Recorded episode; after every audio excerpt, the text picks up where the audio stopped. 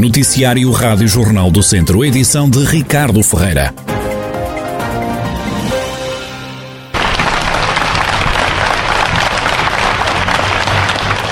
Foi com uma chuva de palmas que a população, autarcas, governantes e elementos das forças de segurança receberam no Rocio Almeida Henriques. Milhares de pessoas estiveram junto à Câmara de Viseu para se despedir do autarca que morreu ontem vítima da Covid-19. O governo fez-se representar por dois ministros e por dois secretários de Estado. O ministro da Administração Interna, Eduardo Cabrita, quis despedir-se de um amigo. Queria aqui hoje apenas transmitir a minha profunda homenagem a um amigo, a um homem bom que lutou pela sua terra, lutou sempre pelos valores da descentralização, da democracia, do desenvolvimento de uma terra em que acreditou. Ana Brunhosa esteve presente como Ministra da Coesão Territorial, mas também como amiga. Na hora do adeus, Almeida Henriques deixou um recado. Todos nós estamos muito chocados com esta perda, que infelizmente é mais uma perda desta, uh, desta pandemia. E hoje gostava de partilhar aqui uma reflexão a propósito desta perda se vale a pena as discussões demagógicas que temos, nomeadamente dos presidentes de Câmara que são responsáveis pela proteção civil dos seus conselhos, essas discussões demagógicas se devem ou não devem ser vacinados. E, portanto, muitas das vezes, num período de verdadeira guerra, perdemos tantas vezes tempo e oportunidade de discutir o importante e uh, gastamos esse tempo a discutir inutilidades. O secretário de Estado da Juventude e do Desporto e coordenador de combate à Covid-19 na região centro, João Paulo Rebelo, elogiou a postura do autarca nestes dias de pandemia. Quero aqui testemunhar de, da forma incansável, de resto como a generalidade dos autarcas se entregaram a este combate disponibilizando tudo, disponibilizando sempre pessoalmente também eh, nos vários processos de combate a esta pandemia, no início com a testagem, com o apoio aos lares, com o processo de vacinação, enfim, com o apoio aos inquéritos epidemiológicos, de facto, da Câmara Municipal de Viseu e particularmente do Presidente Almeida Henriques, encontrei sempre toda a abertura, toda a disponibilidade para juntos travarmos este combate que infelizmente para ele foi fatal é uma consternação imensa. Eh, serve também para pensarmos definitivamente que este é um problema muito real. O líder do PSD, Rui Rio, fez mais do que prestar uma homenagem a Almeida Henriques. Para lá da homenagem que presta o Dr. Almeida Henriques, alertar mais uma vez a população portuguesa para cumprir as regras, numa altura em que, inclusive, eh, tivemos ou temos a notícia que o indicador de multiplicação, denominado R, atingiu o valor de 1 que é a linha limite. A partir daqui é uma linha vermelha. E, portanto, nós estamos longe de poder estar sossegados. Depende das medidas do governo, é certo, mas depende também do comportamento individual de todos nós. A morte de Almeida Henriques suscitou várias reações do mundo político, mas também da sociedade civil, da cultura ou desporto. Todos lamentam o desaparecimento do presidente da Câmara de Viseu, que foi uma das vítimas da Covid-19. O presidente do Conselho Empresarial do Centro, José Couto, recorda os tempos de escola com o companheiro Almeida Henriques. Durante toda a amizade, não é? Que, com que durante muitos anos, desde os bancos da, da escola, fomos eh, não colegas, mas fomos companheiros durante muito tempo. Em segundo, conheci como a sua faceta como empreendedor, como homem humano, politicamente à procura de soluções que aumentassem a coesão dos territórios, engrandecimento do território onde nasceu. E, portanto, é um homem que nunca deixava coisas por fazer e que tinha coragem e uma coragem para fazer as coisas certas e politicamente corretas. Tenho maior referência e esperemos que, enquanto Presidente do SEC também, espero que o SEC no futuro honre aquilo que o Homem de Henriques, a visão que o Homem de Henriques procurou que o SEC tivesse. Já o antigo secretário de Estado, António Leitão Amaro, lembra que o autarca trocou grandes responsabilidades nacionais pelo amor à terra. É uma saudade imediata de alguém que marcante e que conseguiu dar um grande sinal, que eu acho que é um sinal para todos, sobretudo para todas as, as pessoas que têm responsabilidades uh, maiores no, no país e que são têm origens nas nossas terras, que é o exemplo que ele deu de trocar projetos nacionais por um projeto que ele tornou nacional, mas que era, que era o amor à sua cidade e eu acho que à sua região.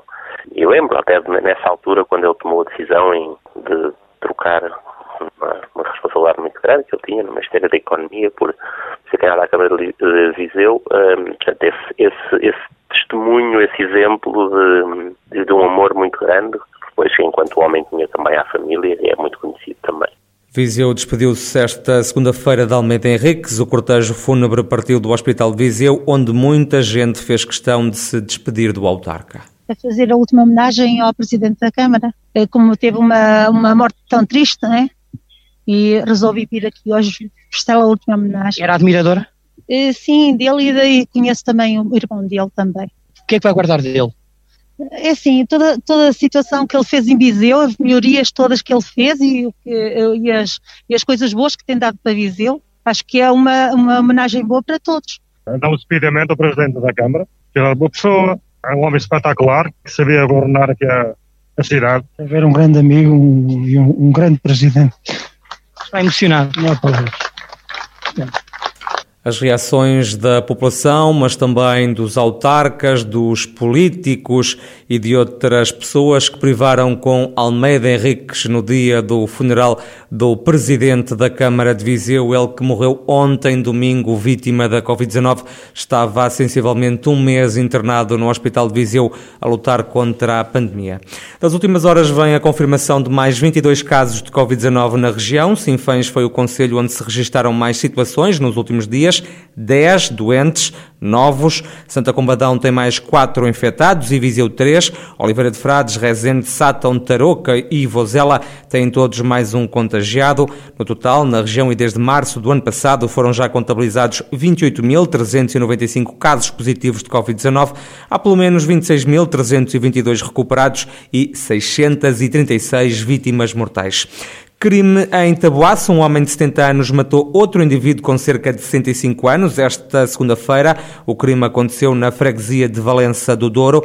Segundo informações das autoridades, a morte foi declarada ainda no local pelas forças de eh, bombeiros. De acordo com eh, populares no terreno, o crime pode ter sido motivado pela partilha de terrenos e caminhos agrícolas. O presumível autor do crime acabou por se entregar às autoridades. O caso foi, entretanto, entregue à Polícia Judiciária.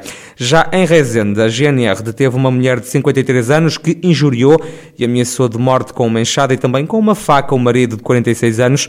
A mulher com antecedentes criminais, por razões semelhantes, foi proibida pelo Tribunal de contactar com o marido. A semana começa na região com sol e com temperaturas mais altas durante o dia. Espera-se também uma descida da temperatura mínima, como adianta a meteorologista Paula Leitão, do Instituto Português do Mar e da Atmosfera. Vai ser uma semana primaveril com sol. A temperatura máxima em Viseu a rondar os 23 graus uh, durante o dia de hoje, uh, eh, 22 para amanhã, temperaturas mínimas bastante mais baixas, há um acentuado arrefecimento noturno, as mínimas vão para os 8 graus e eh, em alguns locais da beira alta há condições para formação ainda de gelo ou de geada, porque ao nível do sol as temperaturas podem estar abaixo de zero em algumas zonas, principalmente zonas mais altas. A partir de quinta-feira o céu começa a ficar mais carregado, no final da semana até pode chover. No dia 8 já começa a aparecer alguma nebulosidade durante a tarde, com possibilidade de alguns aguaceiros, são ainda pouco prováveis no dia 8, mas que no dia 9 e no dia 10 já serão bastante mais prováveis. Portanto, sexta e sábado são os dias em que é mais provável que haja chuva. A temperatura também vai sofrer uma, uma descida, eh, já eh, para os 18 graus. Eh, e depois, a partir de domingo, é provável que volte o sol, mas ainda com temperaturas baixas. Isto é, um bocadinho mais baixas do que estão agora. Mas na primavera é normal estas oscilações da temperatura. Meteorologista Paula Leitão, do Instituto Português do Mar e da Atmosfera, aqui a fazer a previsão do estado do tempo para esta semana na região de Viseu. E os comerciantes com lojas até 200 metros quadrados, com porta para a rua, voltaram hoje a abrir as lojas e a receber clientes. Na Rua Direita, em Viseu, houve, por isso, mais movimento. A loja de roupa de Maria de Fátima Costa, aberta há 29 anos, nunca tinha estado tanto tempo fechada. Nunca tínhamos passado uma situação dessas, não é? Porque nunca tinha havido uma paragem tão grande como foi agora, não é? Vamos ver agora se as coisas vão melhorar e se a gente volta ao nosso normal, não é?